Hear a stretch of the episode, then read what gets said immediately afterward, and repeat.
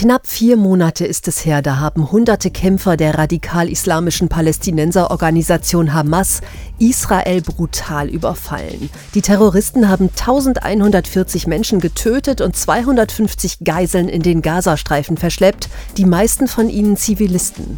Israel führt seither massive Angriffe im Gazastreifen durch.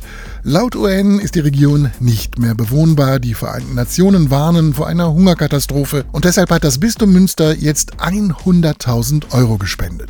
Über die Partnerorganisation Caritas International will das Bistum die Schwestern der Missionarinnen der Nächstenliebe unterstützen, die dort zwei Häuser betreiben, in denen Kinder und Jugendliche mit Behinderungen leben. Das sagt Weihbischof Stefan Zekorn. Diese Bewohnerinnen und Bewohner können nicht evakuiert werden. Deshalb arbeiten die Schwestern trotz der täglichen Angriffe und Bombenalarme weiter, um die Betreuung sicherzustellen. Dabei wurde in den letzten Tagen eine Köchin des Heims getötet und eine der Ordensschwestern verwundet. Ein weiterer Teil des Geldes geht an das Caritas Babyhospital in Bethlehem und an ein Pflegeheim für palästinensische Frauen im Westjordanland. Mit dem Geld aus unserem Bistum, das im Wesentlichen von den Kirchensteuerzahlern stammt, wollen wir helfen, die Not der Menschen in Gaza ein klein wenig zu lindern. Unsere große Hoffnung ist ein dauerhafter und stabiler Frieden im Nahen Osten. Darauf hofft auch der Hildesheimer Bischof Heiner Wilmer. Er hat kurz nach den Angriffen der Hamas